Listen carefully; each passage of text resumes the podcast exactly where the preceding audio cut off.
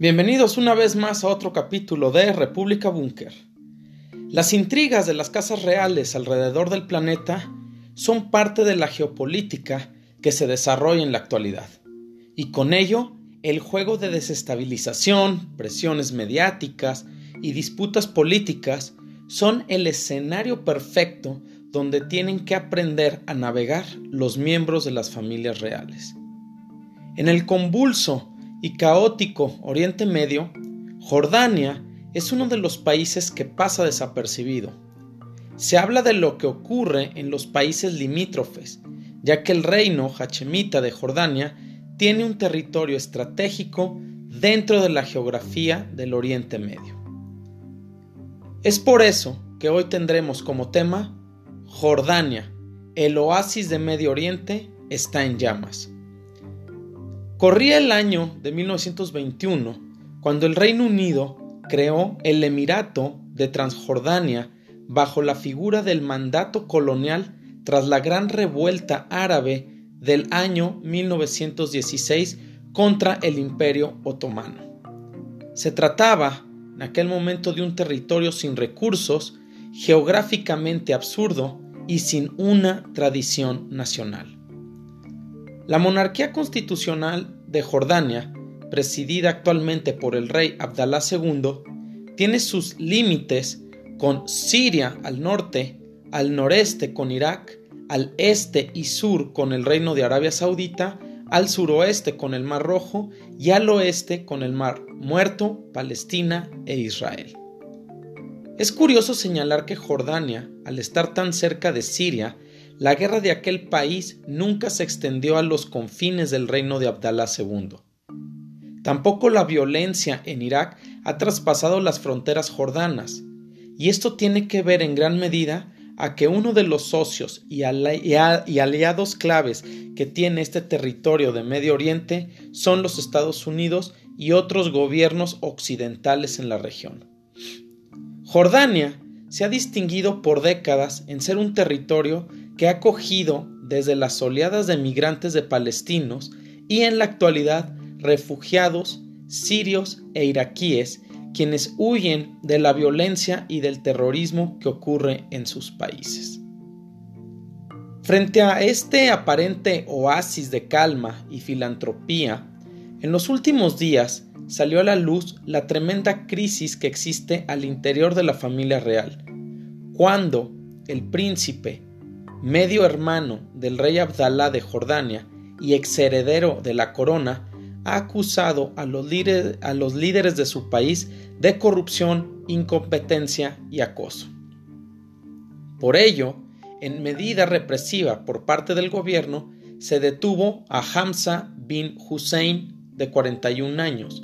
quien fue puesto bajo arresto domiciliario y que se arrestó además de con él a una decena de personas acusados de ser presuntos aliados cercanos de Hamza y dentro de los detenidos se encuentra el exministro de Finanzas Basem Aguadalá.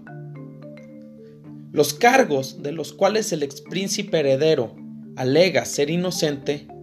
son tramar la desestabilización y la seguridad de Jordania y poner en peligro la propia situación del gobierno, además de conspirar con un tercer país, buscando provocar un intento de golpe de Estado fallido. Lo interesante aquí es que no hay arrestos, arrestos de líderes militares jordanos, por lo cual la mención de golpe de Estado carece de sentido.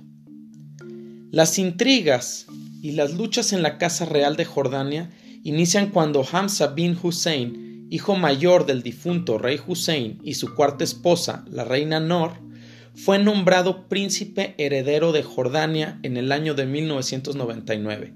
y ocupó el cargo hasta el año 2004, cuando su hermanastro, el actual rey Abdullah II, hijo del rey Hussein y su segunda esposa, Mona, lo anuló en favor de su propio hijo. Esta fue una medida que se percibió ampliamente como la consolidación del poder de Abdullah cinco años después de ascender al trono.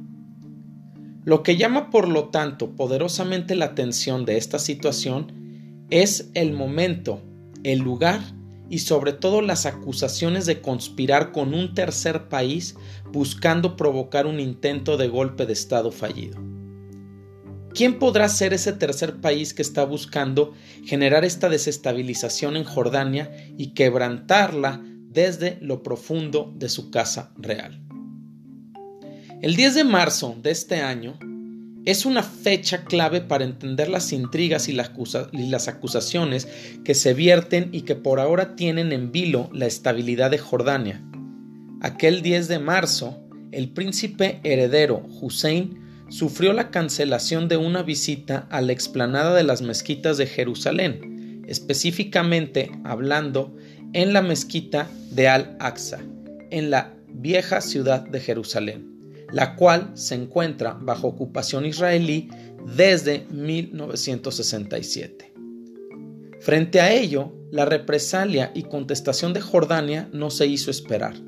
y al día siguiente el gobierno de Jordania vetó el paso por su espacio aéreo del vuelo que iba a conducir al primer ministro israelí Benjamin Netanyahu a su primera visita oficial a los Emiratos Árabes Unidos tras la normalización de las relaciones entre ambos países.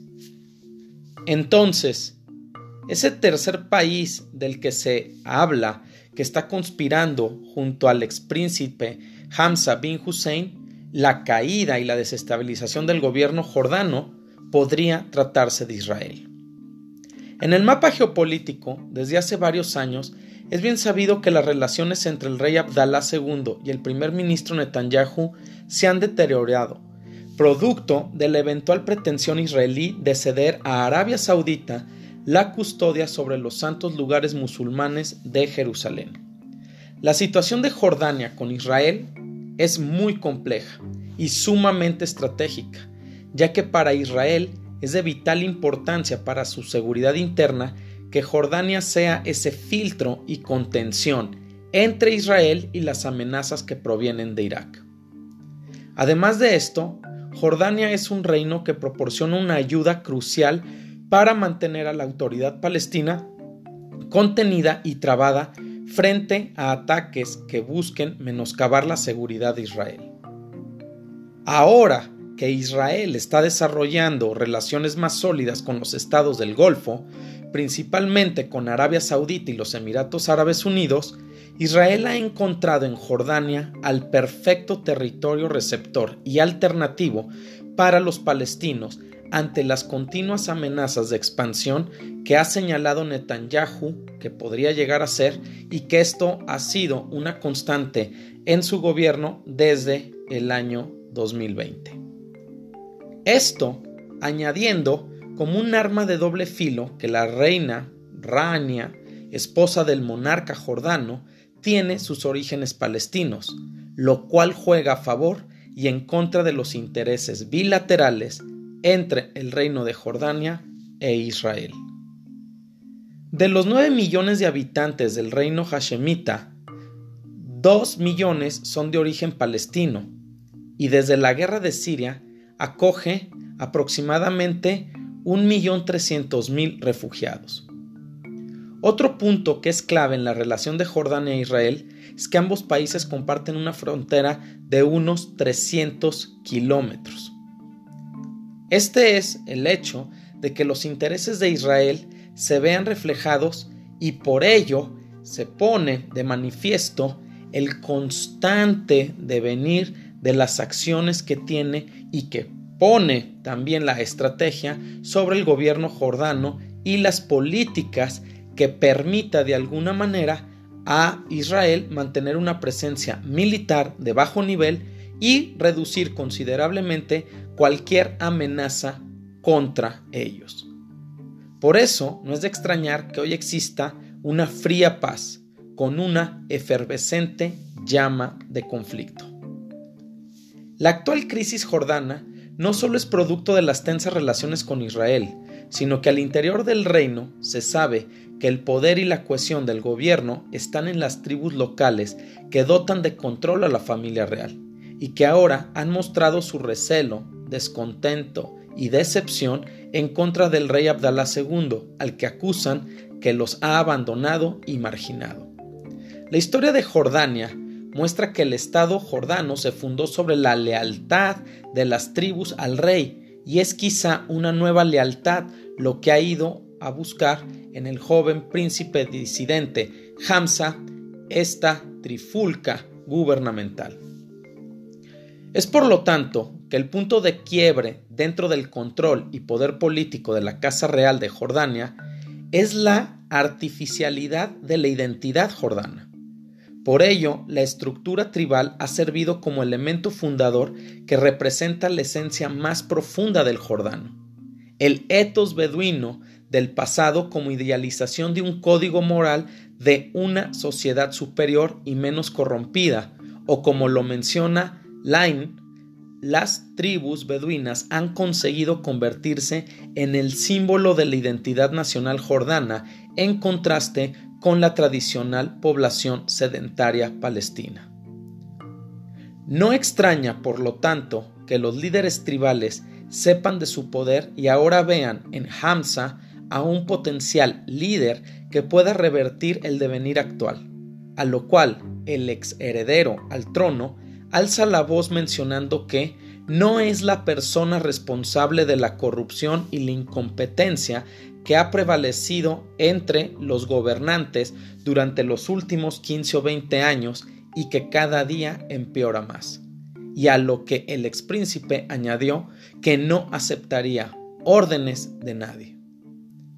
Otro dato que no hay que dejar fuera de la ecuación geopolítica que azota la actualidad de Jordania es el hecho que en el contexto de las revueltas populares en Oriente Medio y el norte de África, conocidas en su momento como Primavera Árabe, Jordania logró mantenerse en un segundo plano en la escena internacional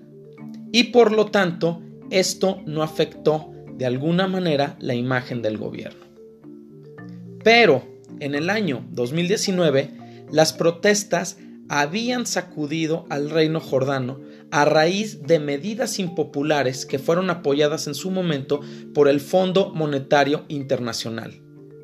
que por ejemplo fueron la subida de impuestos sobre la renta, a lo que el gobierno no tuvo mayor opción que terminar cancelando dichas medidas tras la presión de las protestas del pueblo. El desempleo, la inflación, los impuestos sobre las necesidades básicas, hacen que la vida en Jordania sea cada vez más difícil y el tema de la corrupción es uno de sus principales males. Esto, además, que muchos jordanos abandonan el país para trabajar en el Golfo. El 40% de esos trabajadores optan por Arabia Saudita, pero los países del petrodólar han despedido desde la pandemia a muchos trabajadores extranjeros y actualmente se calcula que 6.000 jordanos han perdido su empleo en estas condiciones y están a la espera de ser repatriados. Ante todos estos males de las políticas domésticas del reino de Jordania, el ex príncipe Hamza bin Hussein ha señalado a un solo culpable, su medio hermano, el actual rey Abdalá II. La importancia de Jordania en el esquema regional de las cosas demuestra que es una pieza clave en catalizar y balancear los conflictos de la región y por lo tanto su situación actual merece especial atención pues los impactos en la política internacional pueden dar giros inesperados. Muchas gracias por su atención y los esperamos en el próximo capítulo de República Búnker, plataforma geopolítica.